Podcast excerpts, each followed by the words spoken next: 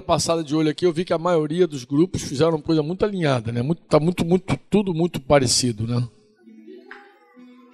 Mas vou, vou passar aqui rapidamente algumas respostas, tá? Ver se vocês ouvem aí. Tá gravando? Então é bom gravar para ficar registrado. Vou começar com um grupo que me mandou primeiro, Joelson, tá bom? Vamos lá, vamos passar aqui rapidamente o grupo de Joelson. Qual é a vontade de Deus, Joelson? Bem, eles responderam aqui com os textos bíblicos, bem sucintamente, do jeito que eu pedi, que vivamos em santidade. Quem tem memória de Tessalonicenses vai lembrar que Paulo escrevendo aos irmãos de Tessalonicenses, a primeira carta. E é uma coisa curiosa, isso aqui, irmãos, que a igreja de Tessalônica estava passando uma perseguição tremenda. Isso é uma coisa que sempre me chama atenção. Por que, que Paulo fala lá com os solteiros para não fornicarem, para não defraudarem? Pra... Pô, os caras estavam na maior perseguição, cara. E ainda assim ele bateu lá e disse que a vontade de Deus é a vossa santificação. Eu vou fazer uma notinha. Eu, vários grupos responderam isso aqui também, que a, a, vontade de Deus é a vossa santificação. Vou botar só uma notinha aqui para vocês. É, eu ouvi uma querida, uma irmã muito querida, falando uma vez para solteiros que a vontade de Deus é que você case com um cristão. É certo, é correto que Deus não quer julgo desigual. Mas a vontade de Deus não é que você case. Nenhum momento da Bíblia diz que você tem que casar. É, e aí eu, eu, eu, dei uma nota, eu, eu fiz uma correção com ela. Eu falei, filho, a vontade de Deus é a vossa santificação. Que cada um saiba possuir o seu próprio corpo em santidade e honra. Amém? Outra coisa digna de nota. Paulo não coloca o casamento como uma coisa mística. Paulo diz que se alguém não aguenta ficar solteiro, case, pô. Mas que case no Senhor. Então, casamento, de querer casar é uma coisa legítima. Não é pecado querer casar. E não é místico também. Tu não precisa ficar caçando borboleta, anjo, nada disso. Você pode pedir a Deus que escolha para você, é o mais sábio. Mas casar é uma, é, uma, é uma ação normal da vida. Quem quer casar, case. O bom é que você case na vontade de Deus para depois não sofrer e não ficar encalhado. Porque encalhado, como diz a Sara Shiva, é quem casa mal. É um navio que encalhou mesmo. Casou mal, tu vai ficar lá sofrendo. Então, para não encalhar, é melhor fazer um casamento dirigido por Deus, direção de Deus, conselho e tal. Muita coisa que tu pode observar, mas não tem nada místico. Um anjo não tem que vir e dizer, oh, ela! Não vai rolar isso, entendeu? Não vai rolar. Isso é, isso é, isso é, isso é, é besteira. Entendeu? Tem. Tu vê Paulo claramente dizendo: se alguém não aguenta ficar sozinho, tá, tá, tá, então que case. Não fica se abrasando. Ele vai dizendo, dando conselhos diretos. Então, é a vossa santificação. Lembrando, vários grupos responderam aqui.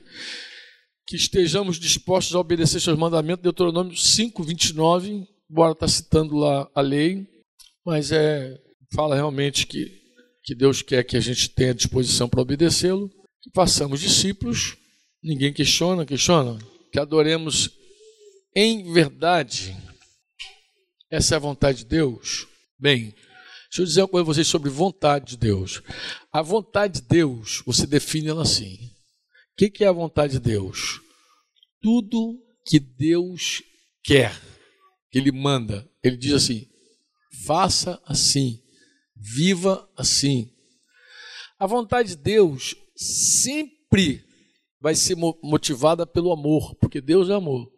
Deus não é caprichoso. Deus não tem uma vontade caprichosa.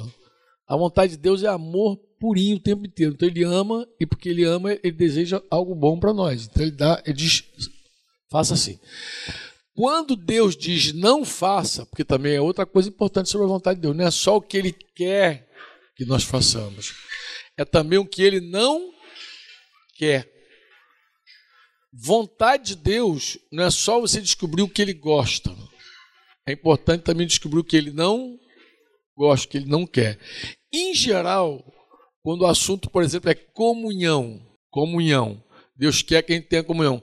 Você vai ler vários mandamentos que constroem relacionamento entre nós. Amai-vos uns aos outros. Aquelas mutualidades. Amai-vos uns, orai uns acolhei-vos uns, suportai-vos uns. Tudo isso, quando a gente obedece, A gente constrói amizade, constrói amor, constrói vínculo. Quando Deus diz faça, é para construir. Agora, quando Deus diz não faça, um exemplo, não mintais uns aos outros. Por que, que Deus diz não minta? Porque se eu te sirvo, se eu te amo, se eu oro por você, eu construo amizade contigo. Mas quando eu minto para você, eu destruo. Então, em geral, quando Deus diz não faça, é para manutenção daquilo que nós construímos. Porque destruir é rápido. Você leva lá, sei lá, quantos anos para construir uma ponte. Em uns minutos cai uma bomba lá destrói tudo. Você leva, sei lá, cinco anos para construir uma amizade. Uma mentira pode destruir tua amizade. Porque entra desconfiança, quebra a confiança, vai. vai. Então, quando Deus diz assim, não julgueis uns aos outros, Ele está falando isso para não destruir o que Deus quer que você construa. Então, assim, vou pegar esse exemplo aqui de, de João. A vontade de Deus, que a gente adora Ele em espírito e verdade? Ele, na verdade, procura adoradores que adorem em espírito e verdade. Ele, ele quer que nós amemos Ele. Agora, adorar a Deus em espírito fala de essência, fala de interior, fala de coração, fala de inteireza. E em verdade, fala de ser segundo a palavra dele. Se você lembra de Jesus falando assim, ó, esse povo me honra com os lábios, mas o coração deles está longe de mim, em vão me adoram. Aí ele diz por quê? Ensinando preceitos que é meramente humano. Se você quiser ter uma adoração em verdade, seja bíblico, seja na palavra. Por isso que eu não gosto de música que não tem a palavra, entendeu? Começar a falar blezado, inventar, de, fora da Bíblia não é adoração em verdade. Pode ser a música bonita. A adoração em verdade é segundo a palavra. Quando você ensina o que Deus não disse, você já perdeu a adoração em verdade. Quando não é de todo o coração, já não é em espírito. Que espírito fala de interesa, fala de essência, de todo o coração. Então, vou dar essa notinha aqui. Por que, que é tão importante obedecer a Deus? É importante, claro, a gente deve fazer sua vontade para crescer. É verdade. Quem não, quem não obedece, não cresce. Dá até rima, né? Quem não obedece, não cresce. Se a vontade de Deus não é feita, o reino de Deus também não está entrando. Isso aqui é espetacular. Isso é verdade, total. Venha o teu reino e seja feito o quê? A tua vontade, na terra como no céu. Sem vontade de Deus não tem reino de Deus. Toda vez que alguém obedece, alguém pode dizer, é chegado o reino de Deus.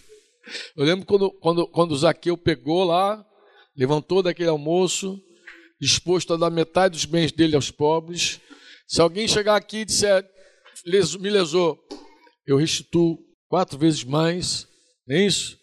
É chegado o reino. Chegou salvação nessa casa. Porque quando alguém obedece, o reino chegou. Sem obediência, é só discurso, não tem reino. Reino de Deus, a expressão do reino é a obediência, não é o discurso, é a obediência. Discurso divorciado de obediência não tem reino. Tem, tem o teu reino, tem a tua vontade. Se você faz a tua vontade, o reino é teu. Se você faz a vontade de Deus, o reino é de Deus. Simples assim. Concorda ou discorda? Em qualquer lugar em que alguém decide obedecer a Deus, ali o reino de Deus está. É verdade. Fazer a vontade de Deus é observar aquilo que agrada a Ele também aquilo que o desagrada. Já bem observado, hein? Já, já botaram amarradinho aqui, ó. João 14 e tal porque algumas pessoas leem as Escrituras e não compreendem a doutrina. A doutrina de Cristo só é encarnado em nós quando a praticamos. É muito verdade. E qual é a obra de Deus? Acho que a maioria pegou esse texto de João 6, 29, fazer com que as pessoas creiam naquele que foi enviado, em Jesus, né? Aí a Adriana vem, por que é tão importante obedecer a Deus? Porque quem ama obedece. O que leva a obedecer é a nossa fé nele, corretíssimo. Nós podemos obedecer a Deus. Vou fazer uma nota aqui, Adriana. Nós deveríamos obedecer sempre pela fé. Muito embora alguns obedecem por medo. Medo de inferno, não sei o quê. Tem gente que obedece por vários motivos, né? Mas a gente deveria obedecer sempre por fé. Porque assim, é, os mandamentos do Senhor, isso fica mais claro no Novo Testamento, eles são fundamentados sempre em verdade e motivados sempre pelo amor. Sempre. Então, quando você lê uma verdade na Bíblia, você está perto de um mandamento. Se ele dá um mandamento, daqui a pouco tu descobre por que, que ele está dando aquele mandamento. Existe uma verdade. É, Humilhai-vos, portanto, debaixo da poderosa mão de Deus. É um mandamento, né? Se humilha debaixo da mão de Deus. Esse, portanto, já indica que ele falou algo antes. Ele, tá dizendo, ele, ele falou algo antes, agora, portanto, humilhai-vos debaixo da poderosa mão de Deus. Portanto. O que, que, tá, que fundamenta a humildade? Volta ao versículo anterior, de 1 Pedro 5.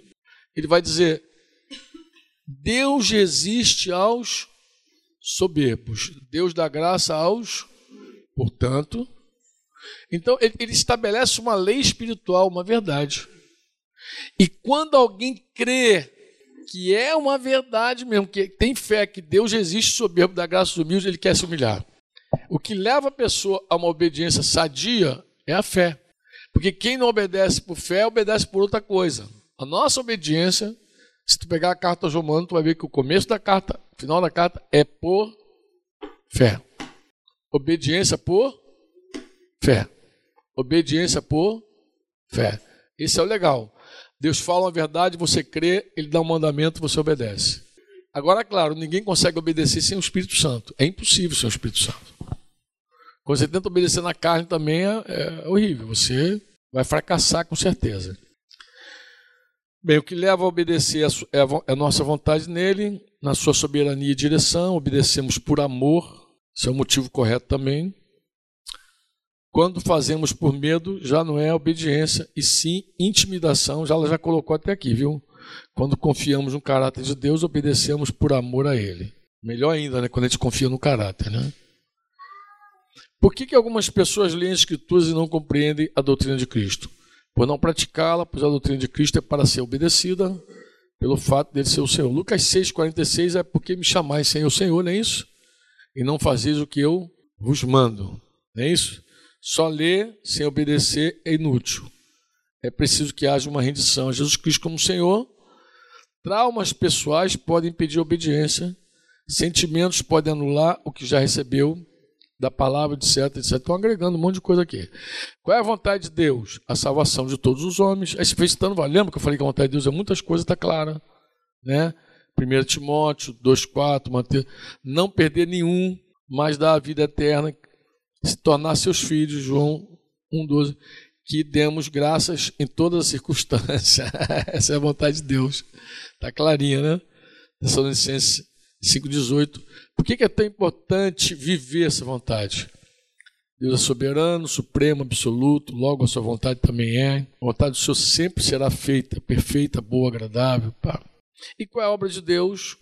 A maioria bate que é crer em Jesus, o enviado de Deus. Bem, vou dar uma pausa aqui para fazer alguns comentários. Por que, eu fiz essas perguntas para vocês? Depois eu volto aqui para, se eu tiver alguma outra observação, posso fazer amanhã. Tá bom assim? Qual é a comida de Jesus? Qual é a dieta de Jesus? Para tua Bíblia João 7, 15 16.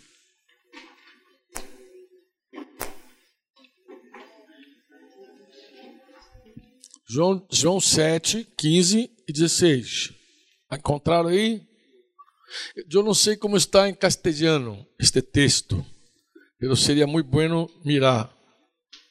Juan 7, 15 e 16. E depois vamos ler o 17 também. Pelo então os judeus se maravilhavam e diziam: Como sabe estas letras? Este, Jesus, estas letras não. Como sabe este letras? Está falando de Jesus sem ter estudado. Então eles reconheciam que Jesus não foi aluno de nenhuma escola deles lá. Jesus não era, não foi matriculado, foi homeschooling Jesus. Não, os caras entendiam que Jesus não estudou com ninguém. Eles, eles conheciam os alunos todos. Como é que esse cara conhece as letras se ele não estudou? Ele não sabe. E Jesus respondeu assim: O meu ensino não é meu, e sim daquele que me enviou. Está falando de quem? Uma coisa assim, ó. Se alguém quiser fazer a vontade dele. Se alguém quiser fazer a vontade dele, o que acontece quando alguém quer fazer a vontade dele? Conhecerá a respeito da doutrina, se ela é de Deus ou se eu falo por mim mesmo. Isso aqui quem está falando é Jesus. Então, uma coisa que abre é, entendimento da doutrina é o desejo de fazer a vontade do Pai. Por que, que muita gente lê e não entra? Porque lê como um livro qualquer, lê pra, como religião, lê para dizer que leu a Bíblia, leu para dizer estou lendo a Bíblia, lê para que outro veja que você está lendo a Bíblia, e carrega aquela Bíblia para que todo mundo saiba que você lê a Bíblia, que você é o cara da Bíblia. Mas o que abre você para a Escritura, para a doutrina, é o desejo de viver a palavra. Desejo de viver a palavra, Deus abre para você a doutrina de Jesus. Claro, tem outros fatos, tem que ter nascido de novo, claro, é o Espírito Santo que revela. Eu vou encontrar essas respostas todas que vocês vão colocar aí. Mas o fundamental é o seguinte, e o próprio Cristo disse: se alguém, alguém é quem? Quem é alguém? Qualquer um. Se alguém quiser fazer a vontade de quem? Do Pai. Ele está falando dele. Conhecerá a respeito da doutrina.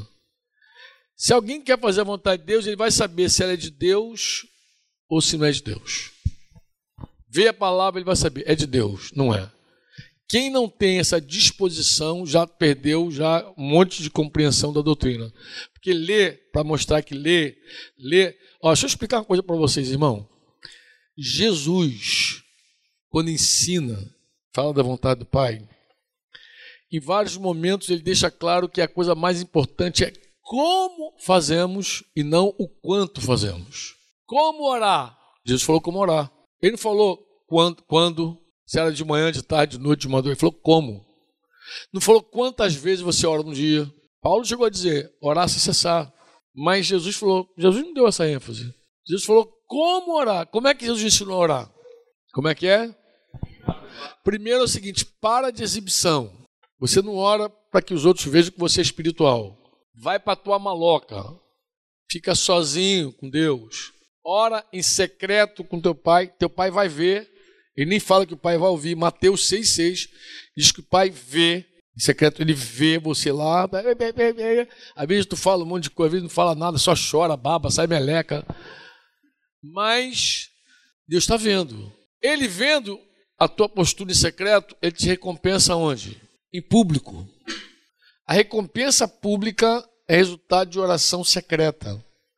Toda essa bagunça gospel que existe aí de oração aí, quando os irmãos vêm falar, não, eu fazia, eu, eu reprovo tudo o que Jesus ensinou. Ah, ah, entra no teu quarto, irmão. Tem oração coletiva? Tem, igreja orava. Junta com os irmãos e ora. Ora em qualquer lugar, ora em qualquer dois ou três, vai no monte, andando, vai orando. Não, tem, não é problema orar coletivamente. O problema é quando você quer ostentar que ora. Quando você quer mostrar que dá oferta, que dá esmola, você já recebeu tua recompensa. Quando você quer mostrar que lê a Bíblia também, é igual. O que move a leitura, deveria mover a gente, é o desejo de viver a vontade de Pai. Eu quero muito fazer tua vontade, Pai. Vou ler a Bíblia. Eu descobri tua vontade. Eu sei quantas vezes tu já leu a Bíblia. Oxalá você lê duas vezes, três vezes por ano. Mas não adianta ler se tu não está disposto a fazer a vontade do Pai. Você tem que estar disposto. É isso que é fundamental. Quantos me entendem? Diz amém ou não amém? amém. Hum, a vontade de Deus é amplo. É muita coisa. Porque a vontade de Deus na doutrina de Jesus. Então é muito. É Mateus 5, 6, 7. Vários textos do Novo Testamento, do, do, do, as cartas então lá a vontade de Deus e vários a vontade de Deus. Em algum momento Paulo chega a dizer como disse Tessalonicenses, porque essa é a vontade de Deus, a vossa santificação. Mas a vontade de Deus também não é que nós acolhemos uns aos outros, não é também a vontade de Deus que a gente é, é mandamento, tem vários mandamentos que você experimente a vontade de Deus, que você é, rogo-vos, pois irmãos, que apresentei os vossos corpos, no sacrifício. A vontade de Deus não vai se manifestando em tantas, tantos mandamentos são a vontade de Deus. Eu mandei outro dia. Mandei para você, Daniel. Mas acho que eu compartilhei aqui em Porta-Folha. Não, não compartilhei, não. Eu compartilhei para vocês vários versículos falando sobre. Sim. Eu mandei pelo zap, fiz o que com vocês? Não me lembro. Mandei pelo. Tá na mão aí, não? Queria pegar só alguns versículos, mas eu queria botar naquela ordem que eu mandei para vocês.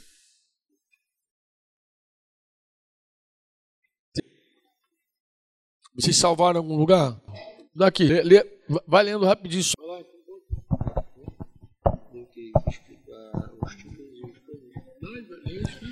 É, eu fiz uma separação aqui dele por tópicos. É, em relação à nossa própria vida, tem é, dar frutos duradouros, João 15, 16. Permanecer e obedecer a Jesus, João 15, 4.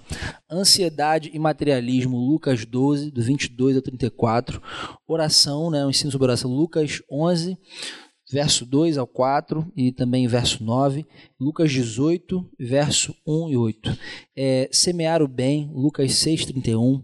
Fazer discípulos, Mateus 28, do 18 ao 20. Abnegação, Mateus 7, 13 ao 14. Pode mostrar outra relação? Ou mantém eles aqui? É, porque esse aqui é bem grande. A pessoal é bem grande. É, isso é em relação a, a, a si mesmo, né? Isso. E com relação às pessoas, né? o relacionamento com as pessoas. É, amar como ele nos amou, João 15, 12, do 12 ao 13. É, Você citar os textos. Sim, ah tá. Cuidado com os irmãos, é, o dever de servir uns aos outros, ser misericordioso, juízo e condenação, perdão, generosidade, amor aos inimigos, confrontação e amor, como julgar, como lidar com o próximo, perdão, o dever de não jurar, o valor supremo da palavra empenhada, longanimidade e vingança, amor aos inimigos e perseguidores, também é uma lista grande, e separei outros específicos para homens, né? O, é, o homem mais velho deve, né? Em relação às mulheres, aí tem uma relação à mulher mais velha, que está em Tito 2, 2, né? Para os jovens, os jovens devem ser criteriosos, em Tito também. Para as esposas, é, divórcio, é, as mulheres sejam submissas, esposas sejam submissas, é um outro texto. Honrar o matrimônio e outro em relação ao adultério. Para maridos também, divórcio, maridos devem amar as suas esposas. É, honrar o matrimônio também é adultério. Para os filhos, né? Filhos devem obedecer aos seus pais. É, filhos obede obedeçam em tudo. Para os pais, pais não devem irritar os seus filhos. Para empregados e chefes, a relação profissional, é, empregados e senhores, servos servirem não às vistas né, dos seus senhores, é, senhores tra tratarem com justiça e imparcialidade, e enfim, é, aí tem muita coisa. é só uma... Vou lembrar aqui é, com relação às autoridades, com relação aos impostos, com relação. Tem a vontade de Deus, quando tu lê, ela se expressa nesses mandamentos todos. São mandamentos. Se eu perguntasse qual é a vontade de Deus, tu podia falar assim, a doutrina de Jesus. Agora eu vou dizer onde é que está ela. Pá, pá, pá, pá, pá, pá, pá, pá, pá. Depois sobre a importância da doutrina de Jesus, tá? Que não é a lei de Moisés, é a doutrina de. A lei de Moisés, Jesus já chegou até a dizer: olha, vocês ouviram, quiseram, tá, tá. Nossa, manda que da outra vez ficou só no. Tá. E em geral, que eu falei, o mandamento de Deus tem uma verdade, tem, uma, tem um porquê. Existe um porquê, o mandamento de Deus. E aí você, se eu perguntar qual é a vontade, aí tu vai dizer, mas com relação. Essa deveria ser a resposta. Mas com relação a quê? A ele, ao próximo, a minha mulher, a meus filhos. Agora tu vê que coisa interessante também. Temos pessoas que são solteiras. Deus para a tua vida está muito. Tem mandamentos que não tem para o casado. Tem mulheres aqui, tem uma viúva. Tem mulheres divorciadas. Qual é a vontade? Então você vai. Se alguém. Mas com relação a quê tu quer saber? Com relação ao teu patrão, ao teu empregado, com relação às autoridades, com relação aos impostos, com relação. Está tudo específico. Porque tem gente aqui que não paga imposto que não trabalha, só estuda, está consumindo ainda. Então, tá, é, é uma realidade diferente. E os apóstolos também nem davam ao luxo de falar. É, só para você entender assim, a Bíblia tem 1180 1189 capítulos. É isso mesmo, 1189 capítulos. Se você quiser a Bíblia um ano, vou ler a Bíblia toda com os discípulos lá na minha IL, vamos dar a Bíblia um ano. 10 capítulos por semana. E quando cair no 119, tu vai morrer. Tu vai? Ainda não. Então tá bom, qual é a proposta? Tu vai levar 23 anos. 23 anos para fazer.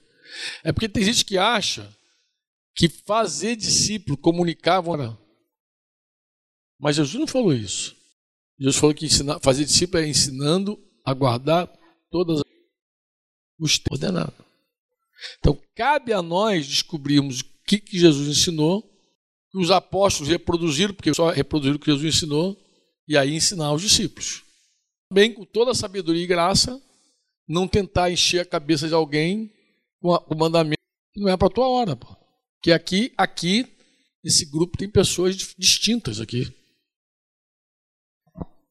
Um dos segredos da obra de fazer discípulo é você considerar a idade de cada irmão uma pessoa única.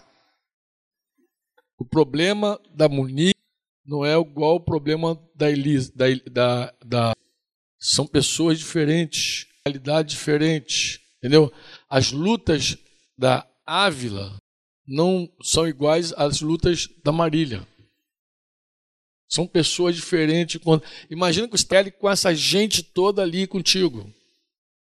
Lidiane, embora mora com Yasmin lá em, embora, tá, embora são da mesma região, congregam no mesmo lugar, são duas pessoas diferentes. Então você não pode achar que só porque chilena, Gênesis e Valentina são iguais. Não são. A de Gênesis, as dificuldades, os desafios são diferentes da Valentina. Então, numa IL, eu não posso olhar as duas e dizer são iguais. Não são. E nem posso tratar igual, porque não é. Deu para entender ou não? É pessoal. Discipulado é algo pessoal. Pula dando dipirona para todo mundo, dando novalgina para todo mundo, dando a mesmo remédio para todo mundo, ficar ineficaz o teu trabalho. Vou jogar aqui, pega aí, vai, todo mundo pega. Não é. O, o, o César é irmão de, de, de Nato. Vive na mesma casa, congrega no mesmo lugar, mas são duas pessoas diferentes. Pô. Então eu não posso, numa relação discipular, vou tratar igual, não pode. Eu tenho que sentar um por um. Depois eu vou reforçar isso com vocês. É um por um. E aí, é legal quando você conhece a vontade de todas as áreas da vida, estudando, que você faz isso, e vivendo, e praticando e tal. E você pode dizer um cara solteiro e dar a palavra que ele precisa. Embora Yuri não está mais, né, Yuri? Graças a Deus. Mas alguns M's aqui, outras viagens que a gente fez, estavam encalhados, bichinho. Estava ruim pra caramba. Mas a, mas, mas a coisa interessante, conversar com Yuri solteiro era uma coisa. Hoje, quando você senta pra, Hoje o Dinho toca a vida dele, seguiu, segue tocando. Isso já cuidava de Yuri e Dri. Então imagina, cuidavam antes, solteiros, tinha uma palavra para cada um. Agora são casados, é outra história. Os desafios são outros, os problemas também são outros, as alegrias também são outras. Tudo é diferente. Pô né? as vitórias, tudo é diferente. São realidades diferentes. Quero que você entenda isso. Isso é chave. Porque se você tratar como grupo, como massa, você não alcança o seu objetivo. Entendeu? Senta, você tem que ensinar público, casa em casa e um a um. Publicamente, de casa em casa, fala publicamente, deve falar. Fala em grupo menor, mas senta olho no olho. Chora, fala o que é olho no olho. É olho no olho que vai dar, vai permitir você perceber a real da pessoa. Quem é fulano? Como está fulano hoje? E, e tem fases que às vezes a pessoa está de um jeito, depois está de outro jeito, está sendo uma prova, pá. Mas a gente vai falar sobre. Só estou dizendo assim, ó, é bom você conhecer a vontade, a doutrina de Jesus. Seja profundo nisso. Esse material que o Daniel está passando é uma coisa incompleta, mas é um bom começo para chegar e examinar texto por texto, ler texto por texto. Leva isso a sério, gente. Eu falei para o Daniel, Daniel, leva isso a sério. Eu já falei algumas coisas para o Daniel lá atrás, quando ele estava mais indeciso na vida. Falei, filho, vai para Deus, ora, estuda, ouve, obedece e vai, vai dizer tudo o que você precisa. Por que é tão importante obedecer a Deus? Ou seja, de maneiras. Né? Não há reino sem a vontade dele sendo feita. Não há. O reino no coração quando o homem decide fazer a vontade de Deus. Por que é tão importante? Agora sim. Aí entra o texto de jogadores. Por que é tão importante fazer a vontade de Deus? Deus procura verdadeiros adoradores que o adoram em espírito e em verdade. Nós devemos considerar o quê? Que nós não amamos a Deus se não fazemos a sua vontade. Então, se alguém quiser entrado por Deus, tem que obedecê-lo. Porque quem obedece, ama. E Deus procura verdadeiros adoradores. Então, se alguém pergunta, por que é tão importante, cara? Se você quiser ser encontrado como um adorador que adora em espírito e verdade, faz a vontade do Pai. Amém ou não amém?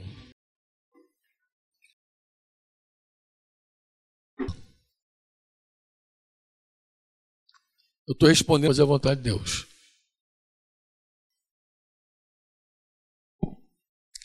Isso é uma resposta dura de Maria. Teus irmãos estão aí te chamando, tá? Maria, ele. Ele diz o que aí, Mateus 12? Vamos dizer junto, qual a de meu Pai celeste? Marcos 3,35 está registrado também. Porquanto qualquer que fizer a vontade de Deus, esse é meu irmão, irmã e mãe.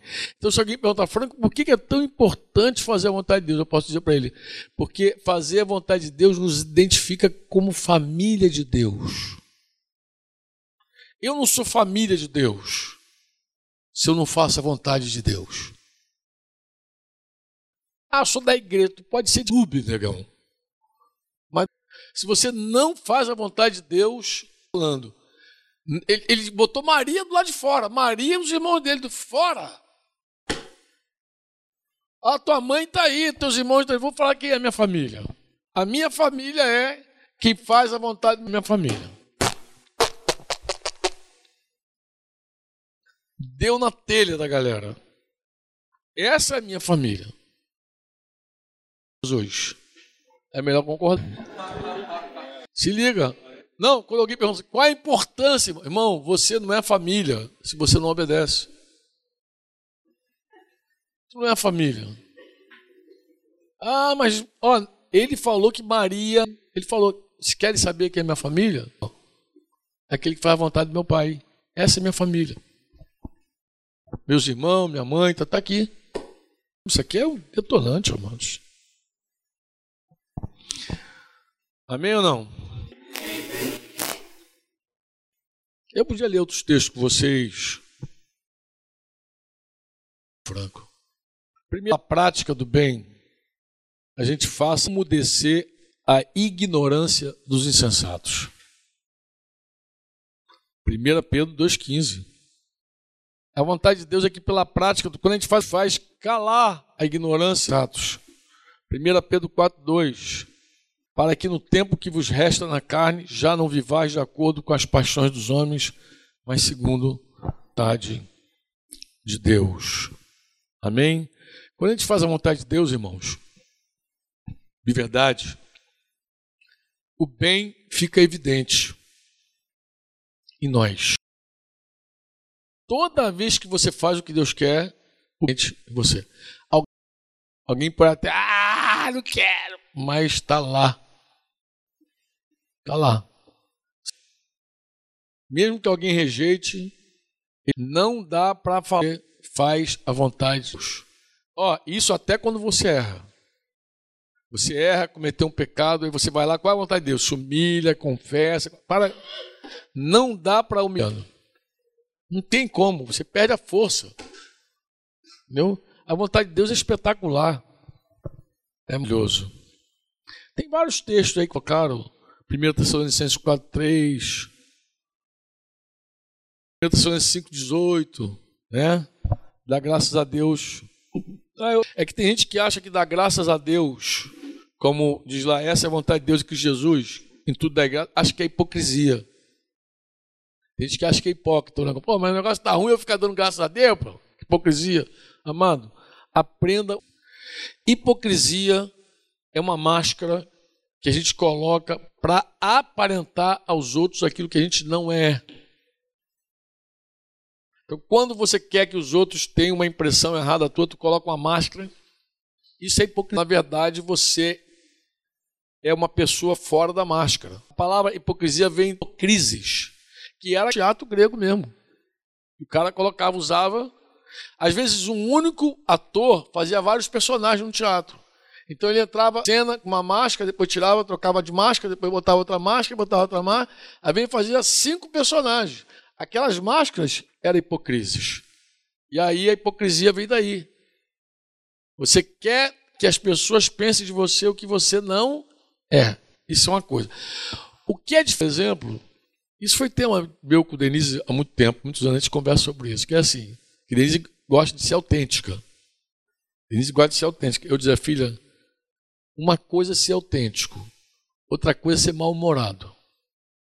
As pessoas, não é falsidade você sorrir para alguém, não é falso. Porque você pode tirar do teu sofrimento um sorriso. Tristeza, um abraço. Pode ou não? Não. Pode. E se a pessoa for muito íntima, tudo bem contigo, tu vai dizendo, eu tô triste. Por quê? Por isso. Isso não tem nada a ver com hipocrisia coisa que não tem a ver com hipocrisia é você agradecer em tudo. Por quê? Pela fé de que todas as coisas cooperam em algum momento. Pela consciência de que, acho que alguém já escreveu, de que Deus está no controle da situação, que Deus preside. É assim que a gente agradece. A gente agradece enxergando pela fé, não por sentimento, né? de que as promessas de Deus vão se cumprir uma a uma. Amém? Aí você agradece, obrigado, nada. Acho que esse negócio, caminhão está ladeira abaixo sem freio, sem freno, caminhão, eu creio em ti. Em tu bendição, em tu amor, eu confio. Tu tem um propósito. Então, obrigado. Graças te dou pelo que eu estou passando agora. Amém? Isso faz a maior diferença, pode certeza. Gente iludida principalmente pela graça. Tem gente que perseguia Jesus e entrar no reino de Deus sem fazer a vontade de Deus. Ilusão. É uma ilusão que se multiplica continuamente. Eu vejo gente que, gente que escreve, gente que contesta algumas coisas que a gente prega, que a gente ensina. Ah, e a graça, a graça de Deus, não é merecimento, Deus que faz tudo, é verdade. Não é merecimento, mas Deus dá graça aos humildes resiste. Então, tem uma parte aí. Não tem merecimento, atrai a graça. Deus não resiste a um coração quebrantado. Deus dá graça. Pensar que tu vai seguir Jesus é ilusão. Nós precisamos da graça justamente para obedecer. É a que nos possibilita fazer a vontade do Pai. É graça. Então a gente humilha. Não consigo, pai. É, chora. Não... E aí Deus. Muita gente não abraça a fé com medo. De... É porque você não sabe que Deus te dá graça para obedecer. Jesus falou, Mateus 21, 31, vocês conhecem bem, né? Jesus faz aquela pergunta do pai que mandou os filhos para que ia, não foi, que não ia, foi, e ele perguntou assim: qual dos dois fez a vontade do Pai? Eles disseram: o segundo. Disse Jesus: em verdade vos digo que publicanos e meretrizes precedem no reino de Deus.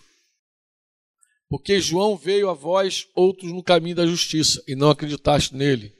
Ao passo que creram.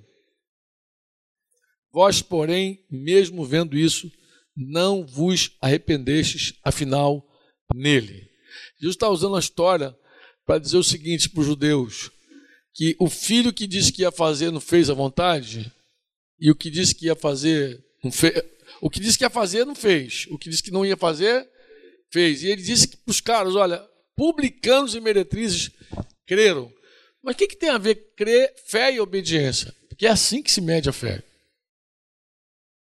A fé de alguém, você sabe que o cara crê quando ele obedece. É só discurso de que crê. Aí tu pode ler Hebreus que fala sobre Abraão que creu e por isso quando você crê, tu faz. Se alguém disser que crê e não faz, eu digo, tu não crê, pô. Se tu cresce, faria. Você não crê. E Mateus 7, 21 já falou, nem tudo que me disse Senhor, Senhor, entrar no reino do céu, lembra? Mas quem é que vai entrar Aquele que faz o quê? É por essa razão que Tiago, irmão de biológico, disse aos quatro cantos: sem obra é uma fé morta. Isso. Porque não dá para você dizer eu creio quando você não obedece. Ele falou: é que eu mostro com obra. Eu vou mostrar minha fé com obra, vou mostrar como é que, é que se crê. É com vida. 1 João 2,17 é um mas ele é muito tremendo. Diz que o mundo passa e com o mundo passa as concupiscências dele, mas aquele que faz a vontade de Deus permanece para sempre, eternamente. E claro, para construir na rocha não é suficiente ouvir, né, amados? Praticar. Qual é a obra de Deus, irmãos? Todos responderam, né? A de Jesus, irmãos. Concentrasse isso, meu irmão. Qual é a comida de Jesus?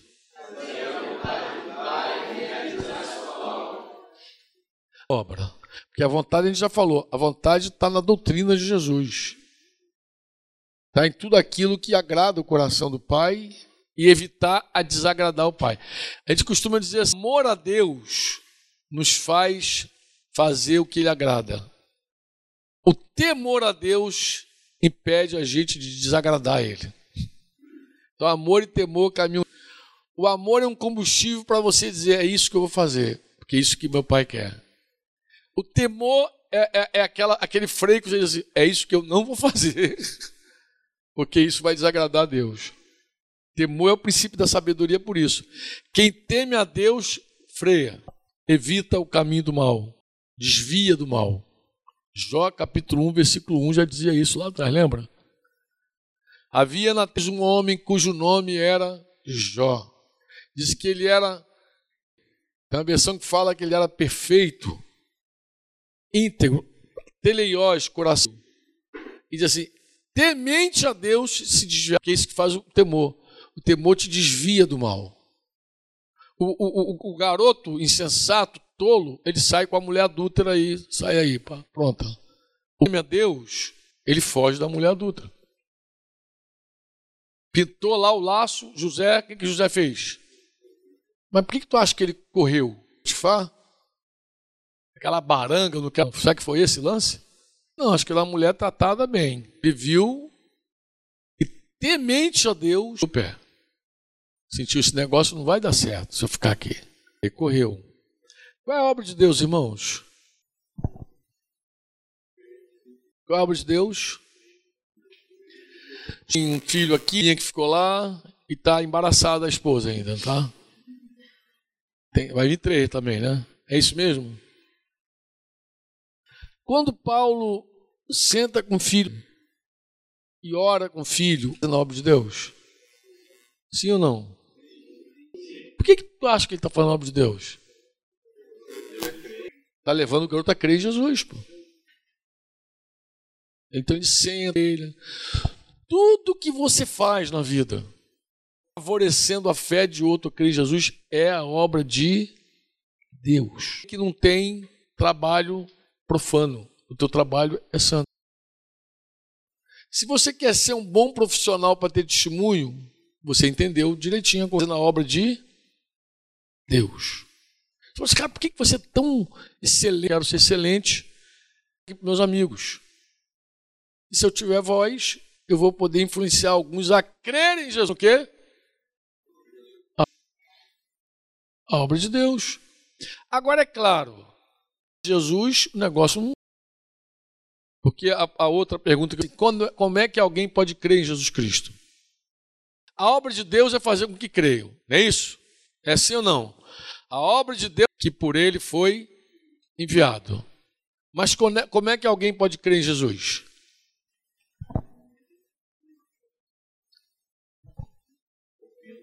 Vamos pegar Romanos, vamos lá, vamos pegar 13, 15. Todo aquele que invocar o nome do Senhor será. Todo aquele que invocar o nome do Senhor será. Eu podia fazer uma outra pergunta, mas não vou fazer agora, não, senão cabeçada, indo para Nárnia, voltando. É assim. Eu ia fazer a, a seguinte pergunta, pode deixar guardada. Qual é a diferença por que, que Paulo diz que todo que invocar o nome do Senhor será salvo? E Jesus falou que nem todo que chama Jesus Senhor, Senhor será salvo. Quem é que está errado? Porque Jesus falou: nem todo que me diz entrará no reino dos céus. Mateus 7, 21. Vem Paulo de todo aquele que invocar o nome do Senhor será salvo. Isso aí para amanhã. Agora não. Anota aí que a gente vai ficar aí. Vamos entrar. Vamos lá. Como crerão naquele de quem. De novo. Como crerão naquele de quem nada? Então é preciso falar de quem? Jesus. Tem que apresentá-lo. Outra coisa. E ouvirão se não há quem quem pregue? Pergunta. E como pregarão se não forem enviados? Então, qual é a obra de Deus? É que cria em Jesus. Ela diz, quando eu tenho uma intenção clara de fazer com que todos creiam. Meu filho, minha mulher, todos, meu vizinho, ter uma ação, ser intencional, me favorecer com que todos creiam. Um bom testemunho para que creiam. Para que creiam.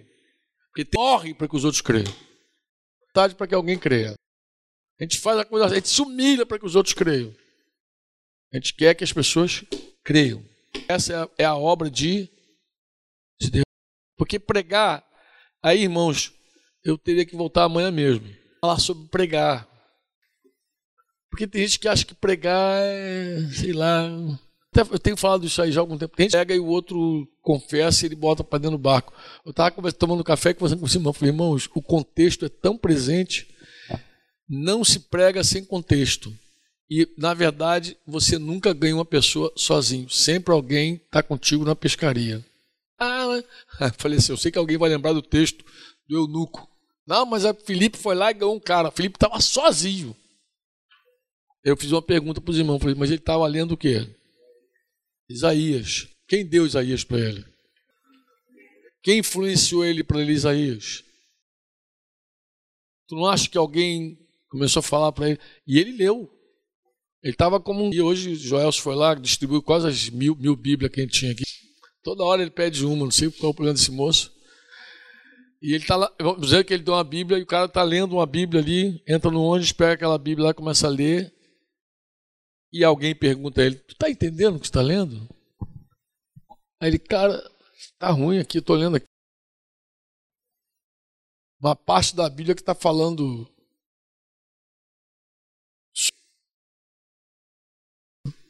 Como é que eu vou entender se não tem quem me ensine? Aí prega no final, o cara, me batiza ali. Aí desce o dedo e diz, pô, ganhei uma alma hoje sozinho. Que isso, amado? Você está colhendo onde outro semeou. Isso tem que entrar na gente. Por quê? Porque desanimar você a seguir falando. Sei que você não coloque o peixe para dentro do barco hoje, mas alguém vai colocar. Confia no Senhor. Confia. Você, pô, passei anos ali, trabalhei, falei com tanta gente, não aconteceu nada. Você que pensa. É você que pensa. O trabalho de um, que é o trabalho de outro, que é o trabalho de outro. Deus promove a circunstância também, Deus coloca fogo, a perda, dado momento a pessoa é pescada. Um dia ela entra no barco. Então não desanima. Não fica achando que pelo fato de você não ter colocado no barco que não vai. Não pensa assim, isso é um engano. Entendeu? Isso é um engano. Seja salvo onde você está e deixa que Deus um dia vai glorificar o nome dele. Ele sabe por que, que você está ali salgando e ele sabe por que, está ali iluminando. Só seja sal e luz e vai, oportunidade vai pregando. E às vezes com a tua sensibilidade tu percebe que não pode botar o peixe para dentro agora, que se tu puxar arrebenta a linha, pé, machuca o peixe. Vou perder esse peixe se eu puxar agora, porque o Espírito Santo te diz assim: "Não, agora não. Não fecha essa matrícula ainda, fica aí". Porque essa pessoa não está convicta ainda totalmente, é verdade, deixa ali. E você com sensibilidade dá tempo. Não oprima alguém para se converter, porque a obra não é do homem, é do Espírito Santo. Deixa tudo. Confia no Senhor. Amém? Faz o bem. Seja autêntico, viva a tua fé. Viva como tem que se viver.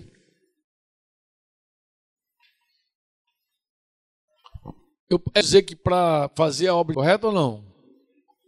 Eu preciso pregar, ensinar a palavra. Amém? Viver as antigas, poucas coisas bem aprendidas, bem praticadas, bem transmitidas. A gente precisa viver da forma digna do Evangelho. Vocês viram aquela coisa do, quando ele fala sobre a vocação? Nossa.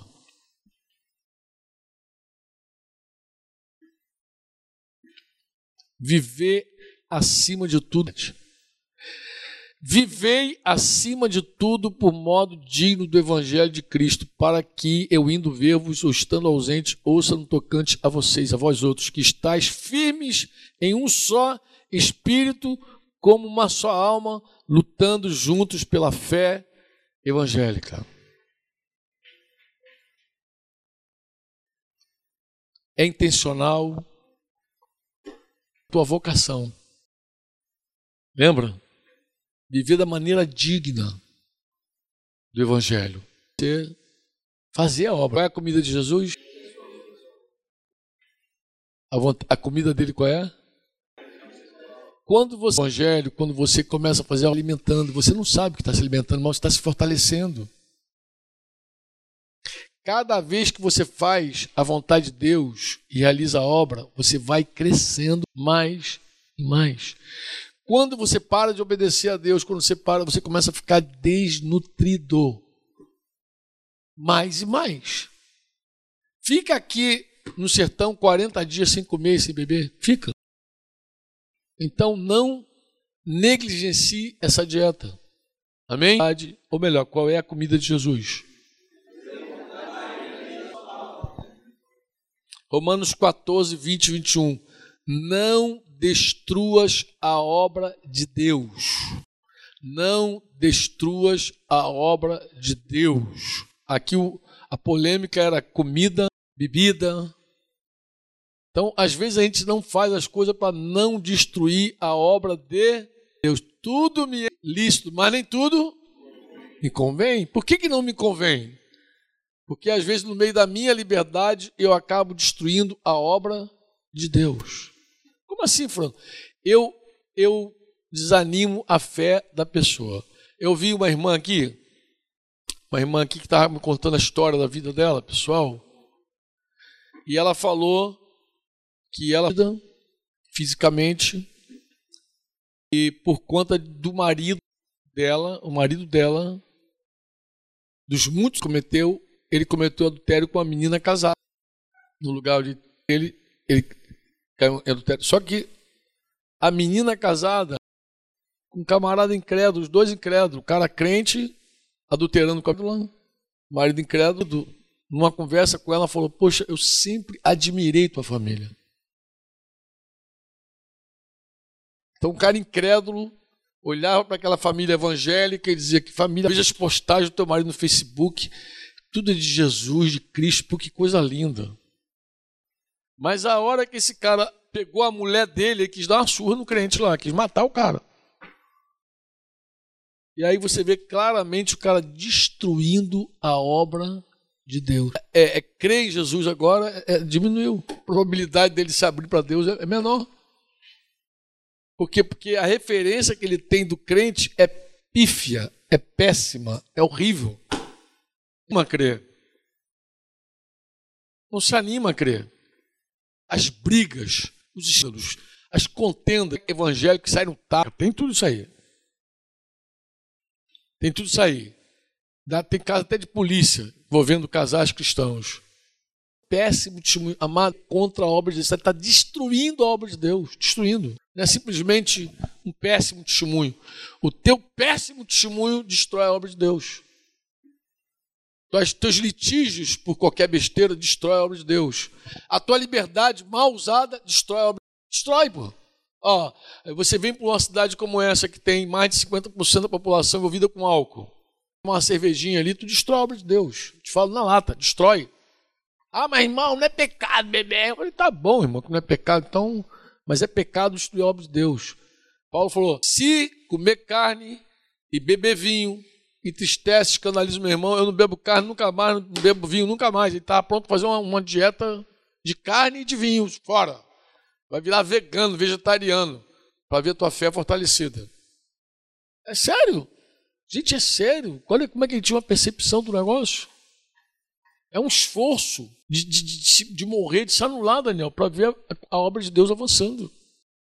Às vezes fala, pela obra de Deus, amado. Só por isso, pela obra.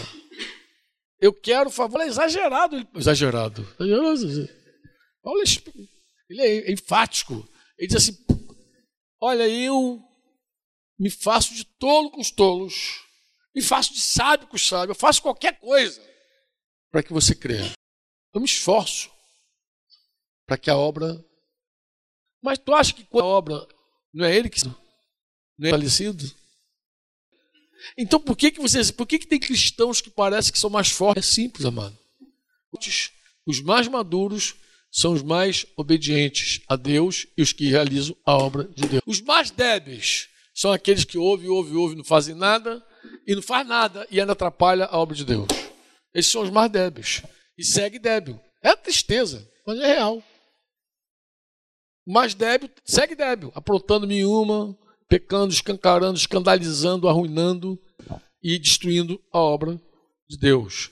Todas as coisas, na verdade, são limpas, mas é mal para o homem comer com escândalo. É bom não comer carne, nem beber vinho, nem fazer qualquer outra coisa com que teu irmão venha tropeçar, se enfraquecer. Qualquer coisa que vai fazer meu irmão se enfraquecer na fé, evito. Evito, mesmo tendo a liberdade de fazer crendo que posso fazer, não faço. Por quê? Para que a fé dessa pessoa, para que ele seja fortalecido. A obra. É, eu estou falando da obra ainda, tá bom, amado? Eu preciso compartilhar a palavra de Deus. Você diz amém? amém. E aí eu vou deixar para você a gente seguir nessa história aqui.